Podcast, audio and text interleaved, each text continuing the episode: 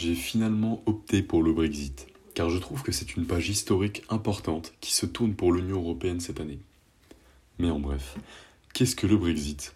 Le Brexit est la décision du Royaume-Uni de quitter l'Union européenne. C'est en fin de compte un mélange des mots British et exit. Cela consiste à négocier l'accord de retrait qui est devenu effectif au cours de la nuit du 31 janvier au 1er février 2020. Mais, jusqu'au 31 décembre 2020, ils sont en période de transit, et celle-ci peut s'étendre pendant une, voire deux années.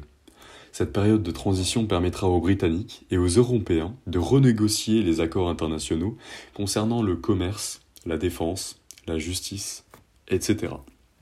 Mais avant tout, pourquoi avoir eu l'idée de partir? La volonté de quitter l'Union européenne est venue principalement du parti de droite, aussi appelé United Kingdom Independence Party, et de certains membres très en vue du parti conservateur. Comme l'ancien maire de Londres, il pensait que faire partie de l'Union européenne était contraignant en termes d'immigration et de droits de l'entreprise, et ne voulait plus payer les frais d'adhésion avec l'Union européenne.